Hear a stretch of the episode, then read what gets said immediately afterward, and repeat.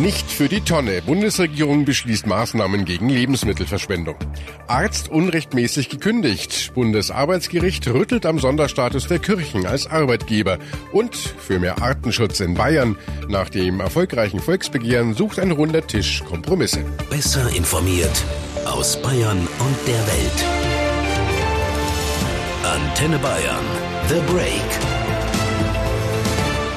Willkommen zum Nachrichtenpodcast von Antenne Bayern. The Break ist die Auszeit für mehr Hintergründe, mehr Aussagen und Wahrheiten zu den wichtigsten Themen des Tages. Es ist Mittwoch, der 20. Februar 2019. Redaktionsschluss für diese Folge war 16 Uhr.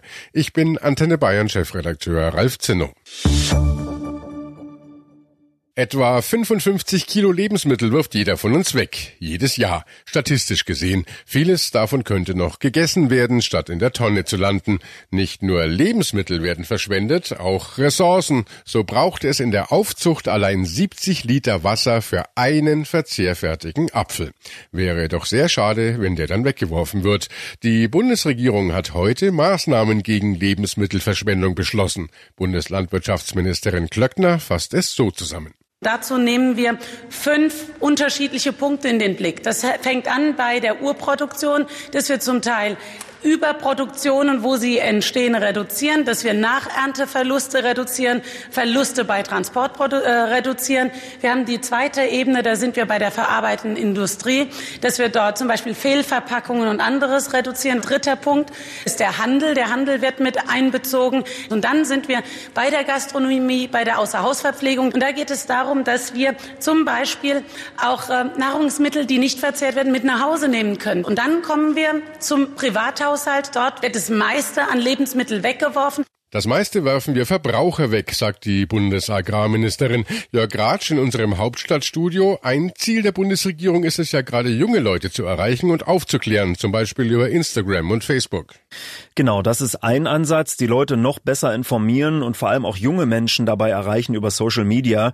Denn es ist leider immer noch so, dass viele glauben, nur weil ein Joghurt zum Beispiel mindestens haltbar ist bis Datum XY, dass der danach quasi von einem Tag auf den anderen schlecht ist und das ist nun mal Quatsch. Joghurt kann man manchmal noch Wochen später immer noch essen, wenn das Mindesthaltbarkeitsdatum überschritten ist. Und gibt's Tricks? Also woran merke ich eigentlich, ob was noch gut ist? Ja, einfach verlassen auf die Nase und die Zunge. Wenn Joghurt äh, oder andere Milchprodukte, wenn das schlecht ist, das merkt man schon. Und genauso ist es auch bei anderen frischen Produkten. Aufpassen muss man äh, bei Fisch oder Fleisch, wo ausdrücklich draufsteht, zu verbrauchen bis. Das ist was anderes als das Mindesthaltbarkeitsdatum. Und daran sollte man sich dann auch halten. Eine weitere Maßnahme ist ja noch mehr Forschung für sogenannte intelligente Verpackungen. Wie funktionieren die denn? Im Idealfall soll das so funktionieren. Ich habe ein Lebensmittel, zum Beispiel einen verpackten Käse oder sowas, und die Verpackung, die reagiert auf die chemischen Prozesse des Lebensmittels und zeigt zum Beispiel durch eine Verfärbung an, ob das Lebensmittel noch gut ist oder nicht. Jetzt hat man ja im Moment nur das Mindesthaltbarkeitsdatum und da wird ja, wie gesagt, viel weggeworfen, obwohl es eigentlich noch gut ist. Und was ist sonst noch geplant gegen Lebensmittelverschwendung? Ja, zum Beispiel, dass das Thema in die Schulen kommt und äh, Teil des Unterrichts wird. Auf der anderen Seite Erzeuger, Lieferanten und Händler, da ist geplant, dass die sich noch besser digital vernetzen, damit mehr nach Bedarf produziert wird und nicht so viel Überschuss anfällt. Oder auch bei der Verwertung des Essens. Da werden regelmäßig Preise ausgeschrieben für Initiativen, die das Essen, das übrig ist, weitervermitteln, zum Beispiel an Tafeln oder Bedürftige oder auch an die Allgemeinheit. Es gibt ja inzwischen auch Apps, da kann man wunderbar für wenig Geld Essen bestellen, das frisch und gut ist, aber sonst auf dem Müll landen würde, einfach nur weil es übrig ist. Und äh, interessant ist ja auch immer die Lagerung, also zum Beispiel, was soll in den Kühlschrank, was nicht. Wie kann ich also selbst dafür sorgen, dass Lebensmittel nicht so schnell verderben? Ja, dafür gibt's eine ziemlich gute Internetseite vom Agrarministerium www.zugutfürdietonne.de. Da gibt's eine ganze Menge Tipps, ähm, was Lebensmittel und die richtige Aufbewahrung angeht. Zum Beispiel habe ich da gesehen, Käse soll man nicht unter einer Käseglocke aufbewahren, das schimmelt schneller oder Tomaten auf keinen Fall in den Kühlschrank, sondern draußen lagern, da aber nicht neben Obst oder anderem Gemüse, weil das dann durch die Tomaten schneller reif wird und verdirbt und so weiter. Eine ganze Menge interessanter Tipps auf dieser Seite www.zugut für die Tonne.de. Die Grünen kritisieren, dass die ganzen Maßnahmen, die das Bundeskabinett da auf den Weg gebracht hat, freiwillig sind. Fraktionschef Anton Hofreiter bei NTV. Das Hauptproblem von den Vorschlägen von Julia Klöckner ist, dass alles freiwillig, alles unverbindlich ist. Es müsste verbindliche Regeln, insbesondere auch für den Lebensmitteleinzelhandel und für die Industrie geben. Immer alles nur auf den Verbraucher zu schieben, ist mir zu billig. Deshalb verpflichtende Regelungen auch in Deutschland einführen. Dass Freiwilligkeit aber sehr wohl funktionieren kann, zeigt ein Beispiel aus der Oberpfalz. In Wenzenbach stellt Raphael Dirnberger in seinem Edeka-Markt Lebensmittel, die nicht mehr verkauft werden können, in einer Box neben die Kasse und verschenkt sie. Ein ganz einfaches und sehr effektives Modell, das schon seit zwei Jahren bestens läuft. Mit Raphael Dirnberger hat Antenne Bayern Moderator Florian Weiß heute gesprochen. Wie wird's denn angenommen? Ja, extrem gut. Also die werden in, meistens in der Früh so um 8 Uhr werden die Kisten befüllt und dann innerhalb von zwei Stunden ist eigentlich meistens alles wieder weg. Ist es ausschließlich frische Ware oder sind da auch Sachen wie Joghurts drin und so? Nee, da kommt wirklich alles rein. Also da kommt irgendwie eine Tierfutterdose, wo eingebeult ist, da kommt Joghurt rein, da kommt Obst, Gemüse, eigentlich wirklich komplett alles, was im. Markt so anfällt. Und äh, sind es auch Sachen, die quasi offiziell abgelaufen sind schon? Das meiste von der Ware ist eigentlich ja. abgelaufen. Obst, Gemüse, zum Beispiel Bananen, die halt schon ein bisschen äh, dunkler sind, ja. aber auch ganz viel abgelaufener Joghurt und so Zeuger. Leute haben aber keine Hemmungen. Nee, da wird alles mitgenommen. Äh, was nicht selber gegessen wird, nehmen es dann für die Tiere mit, also da bleibt nichts übrig eigentlich. Ja. Bevor wir es wegschmeißen, verschenkt man es lieber. Wie viel Prozent würdest du sagen, hast du das Wegwerfen von Lebensmitteln reduziert mit der Aktion? Wahrscheinlich schon 95 Prozent äh, von dem, wo wir jetzt einfach weniger wegwerfen müssen. Also wir sparen uns pro Woche einen Container an Müll ein, den wir einfach, der nicht mehr abgeholt wird dann. 95 Prozent, einen kompletten Container weniger? Genau, ja. Also es ist echt faszinierend mit so einer einfachen Geschichte. Hast du dadurch finanzielle Einbußen? Nee, also, weil der Kunde weiß ja im Endeffekt auch nie davor, was jetzt wirklich in dieser Box drin ist. Also da ist ja immer ein bisschen Glücksspiel, was gerade da ist. Sagt Raphael Dirnberger, der in der Oberpfalz einen Edeka-Markt betreibt und Lebensmittel, die er sonst wegwerfen würde, verschenkt.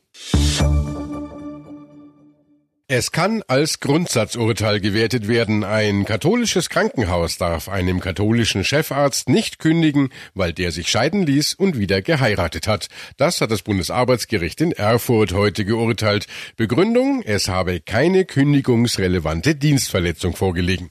Dieser Fall beschäftigt die Gerichte nun schon seit zehn Jahren, darunter auch Bundesverfassungsgericht und Europäischen Gerichtshof. Janina Singer aus der Antenne Bayern Nachrichtenredaktion, worum ging es denn in diesem konkreten Fall? Ein katholisches Krankenhaus in Düsseldorf hatte einen Chefarzt entlassen, weil dieser nach der Scheidung standesamtlich wieder geheiratet hatte.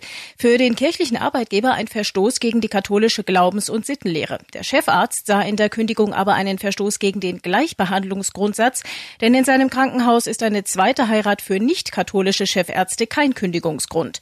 Was folgte, war ein wahrer Prozessmarathon. 2014 hob das Bundesarbeitsgericht die Kündigung auf. Dieses Urteil wurde aber kurz darauf vom Bundesver Verfassungsgericht kassiert. Der Fall ging dann noch zum Europäischen Gerichtshof. Jetzt war wieder das Bundesarbeitsgericht am Zug und hat dem Arzt heute erneut Recht gegeben. Nun hat der Arzt also wieder Recht bekommen. Nochmal ein Blick drauf, warum die Kirche ihm überhaupt kündigen konnte, denn nach normalem Arbeitsrecht wäre das ja sowieso undenkbar, aber die Kirche hat da ja einen Sonderstatus. Wie äußert sich der? Basis dafür ist das Selbstbestimmungsrecht der Religionsgesellschaften. Das stammt noch aus der Weimarer Reichsverfassung und wurde in das Grundgesetz eingegliedert. Demnach sind alle Religionsgesellschaften dazu berechtigt, selbstständig ihre eigenen Entscheidungen zu treffen, ohne staatliche Aufsicht. Und aufgrund dieses Selbstbestimmungsrechts haben die Kirchen auch ein eigenes Arbeitsrecht. Das Bundesarbeitsgericht hatte jetzt die schwere Aufgabe zu entscheiden, wie weit dieses Selbstbestimmungsrecht gehen darf und ob und wie weit dadurch der Grundsatz der Gleichbehandlung beschränkt werden darf. Und äh, was steht in diesem Arbeitsrecht? Dass man einen wieder verheirateten katholischen Arzt feuern dürfte? Das ist die sogenannte Loyalitätsverpflichtung. Kirchliche Mitarbeiter sollten mit den Glaubens- und Moralvorstellungen ihres Arbeitgebers übereinstimmen und auch in ihrem Privatleben danach handeln. Und das ist eben aus Sicht der katholischen Kirche im Fall einer Scheidung und standesamtlichen Wiederheirat nicht der Fall. Wie war denn das bisher? Also wann lag denn ein solcher Loyalitätsverstoß vor, der eine Entlassung begründen konnte? Das hängt ein wenig vom Glauben ab. Für die evangelische Kirche sind Wiederheirat, Homosexualität oder Scheidung keine Gründe für eine Kündigung, in der katholischen Kirche aber eben schon. Die Kirche, die ist ja der zweitgrößte Arbeitgeber in Deutschland und auch in Bayern nach dem öffentlichen Dienst. Wer ist denn alles betroffen von diesem eigenen kirchlichen Arbeitsrecht? Das sind insgesamt etwa 1,4 Millionen Menschen, darunter Mitarbeiter in kirchlichen Kindergärten, Krankenhäusern oder Pflegeheimen. Im Prinzip fallen unter das kirchliche Arbeitsrecht auch tatsächlich alle Mitarbeiter, von der Reinigungskraft bis zum Chef. Allerdings gibt es da schon eine gewisse Abstufung. Je enger ein Angestellter mit der Verkündung des Glaubens betraut ist, desto strikter muss er sich an die Regeln halten. Das ist auch einer der Gründe, weshalb das Bundesarbeitsgericht die Kündigung jetzt für unwirksam erklärt hat. Die Loyalitätspflicht, keine nach dem Glaubensverständnis der katholischen Kirche ungültige Ehe zu schließen, sei im Hinblick auf die Art der Tätigkeiten des Klägers und die Umstände ihrer Ausübung keine rechtmäßige Anforderung, heißt es im Urteil. Im Klartext, solche Anforderungen darf der Arbeitgeber nicht an einen Arzt stellen, denn ob der geschieden ist oder nicht, hat mit seiner Arbeit als Mediziner nichts zu tun. Fast 1,75 Millionen Menschen haben in Bayern das Volksbegehren für mehr Artenschutz unterschrieben. Rettet die Bienen war damit das erfolgreichste Volksbegehren überhaupt. Bevor es im Herbst zu einem Volksentscheid wird, versucht die Staatsregierung nun das Thema politisch zu lösen mit einem Kompromiss. Ministerpräsident Söder hat zu einem runden Tisch geladen, mit dabei Befürworter und Gegner. Bayern-Reporter Hans Oberberger, wer saß denn da heute alles zusammen? Ja, das war schon eine ziemlich breite Runde. Über 30 Teilnehmer von den Machern des Volksbegehrens über die strikten Gegner vom Bayerischen Bauernverband, aber auch die zuständigen Minister und Fachpolitiker aus dem Bayerischen Landtag waren dabei. Da hat es zuletzt noch etwas Wirbel gegeben, weil die Staatskanzlei zwar den stellvertretenden Vorsitzenden des Umweltausschusses eingeladen hat, CSU, die Ausschussvorsitzende von den Grünen aber nicht. Da hat sich dann quasi in letzter Minute das Ganze doch noch geklärt und auch die grünen Politikerin Rosi Steinberger ist noch nachträglich eingeladen worden. Und gibt schon erste Ergebnisse? Naja, also bis jetzt ist das Ganze natürlich noch recht überschaubar. Heute haben praktisch erstmal alle Beteiligten ihre Standpunkte klar gemacht. Tatsächlich ist der Artenschutz eine sehr komplexe Angelegenheit, wie da die verschiedenen Ökosysteme miteinander zusammenhängen. Das ist schon eine hochkomplizierte Sache. Der Moderator des runden Tisches, der frühere Landtagspräsident Alois Glück, hat das Ganze deshalb auch mit einer Bergtour in unbekanntes Gelände verglichen. Aber Glück hat sich zuversichtlich gezeigt, dass man zu einem Ergebnis kommen kann, wenn man sich offen begegnet. Und kommt ja wesentlich darauf an, dass wir nicht einige Sündenböcke suchen, sondern dass wir in einer Gesamtschau je nach fachlichen Bereich die Dinge da miteinander gestalten. Allerdings ist heute auch schon klar geworden, dass es eben keine einfachen Lösungen geben wird. Agnes Becker von der ÖDP eine der Mitinitiatoren des Volksbegehrens hat erklärt, dass der Gesetzentwurf in dem Begehren der Maßstab sei. Wir sind mit dem Volksbegehren, mit dem erfolgreichsten Volksbegehren in der Geschichte Bayerns mit über 1,7 Millionen, da jetzt auch mit einem ganz deutlichen Vertretungsauftrag in diese Runde hineingeschickt. Ähm, für weitere Maßnahmen über das, was jetzt im Gesetzestext drinsteht, hinaus sind wir natürlich gern bereit, darüber nachzudenken und dort weiterzuarbeiten. Aber der Gesetz Gesetzentwurf ist schon der Maßstab und die Basis, auf dem wir uns bewegen. Sich also einfach so in der Mitte zu treffen und irgendwie das auszuverhandeln, wird nicht gehen. Wo liegen denn die Hauptknackpunkte? Ja, inhaltlich geht's dem Bauernverband vor allem darum, dass bestimmte gesetzliche Vorgaben, die da in dem Gesetzentwurf des Volksbegehrens drinstehen, nicht oder kaum zu erfüllen seien, etwa bestimmte fixe Daten, wann ein Feld gewalzt werden muss. Außerdem geht's natürlich ums Geld. Die Bauern kriegen jetzt bestimmte Zuschüsse für freiwillige Leistungen zum Artenschutz. Würden diese Dinge gesetzlich vorgeschrieben, gäb's keine Zuschüsse mehr. Da wird's möglicherweise Gespräche über Ausgleichszahlungen geben. Ja, und dann wird man sich wohl vor allem äh, darüber absprechen, wie man auch andere Verursacher von Artensterben mit ins Boot holen kann. Die Kommunen zum Beispiel, die weisen ja fleißig ein Gewerbegebiet nach dem anderen aus auch nicht gerade förderlich für die Bienen und ihre Artgenossen. Denkbar also auch, dass es entsprechende Vorschläge für eine stärkere Begrenzung des Flächenverbrauchs geben wird. Einiges davon wird sich relativ leicht umsetzen lassen, anderes wird eher zäh werden. Darüber wollen die Beteiligten jetzt also sprechen. Und Herr Hans, wie geht's jetzt weiter? Wird es noch mehr runde Tische geben? Auf jeden Fall. Alois Glück will jetzt in den nächsten drei bis vier Wochen Einzelgespräche mit allen Beteiligten führen. Dann will man sich wieder in so einer großen Runde treffen und die möglichen Erkenntnisse zusammenführen. Bis spätestens Anfang Juni will Glück dann konkrete Vorschläge auf dem Tisch haben. Später klappt's nämlich nicht mehr. Den Takt gibt da das Volksbegehren vor. Nachdem das ja jetzt voraussichtlich erfolgreich war, haben nämlich einige Fristen angefangen zu laufen.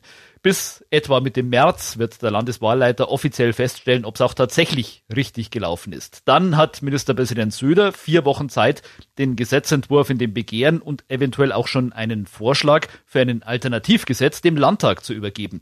Da müsste dann also klar sein, ob man einen Gegenvorschlag mit vorlegen will. Ja, und dann braucht es auch noch eine Zeit für die parlamentarische Beratung im Landtag über diesen neuen Gesetzentwurf. Glück hat gemeint, wenn man bis zum Volksentscheid voraussichtlich im Herbst einen fertigen Gesetzentwurf haben will, dann muss sich der runde Tisch eben bis spätestens Juni verständigen. Was ist, wenn an diesem runden Tisch kein Kompromiss gefunden wird? Wie geht's dann weiter? Ja, dann kommt es in jedem Fall zur Abstimmung des Gesetzentwurfs im Volksbegehren im Rahmen eines Volksentscheids. Das dürfte so im Spätsommer der Fall sein. Ministerpräsident Söder war heute aber sehr optimistisch, dass man eine gemeinsame Lösung finden werde. Ich habe sehr viel positive Energie gespürt, sehr viel Konstruktives, auch natürlich unterschiedliche Akzente und unterschiedliche Standpunkte, aber viel positive Energie, viel fachliche Kompetenz. Mal schauen, wie weit diese positive Energie den runden Tisch bringt. Danke, Hans. Und äh, das war The Break, der Nachrichtenpodcast von Antenne Bayern an diesem Mittwoch, den 20. Februar 2019. Ich bin Chefredakteur Ralf Zinno. Antenne Bayern. Besser informiert. Jeden Tag. Zu jeder vollen Stunde auf Antenne Bayern. The Break. The Break gibt's auch morgen wieder um 17 Uhr. Jetzt abonnieren.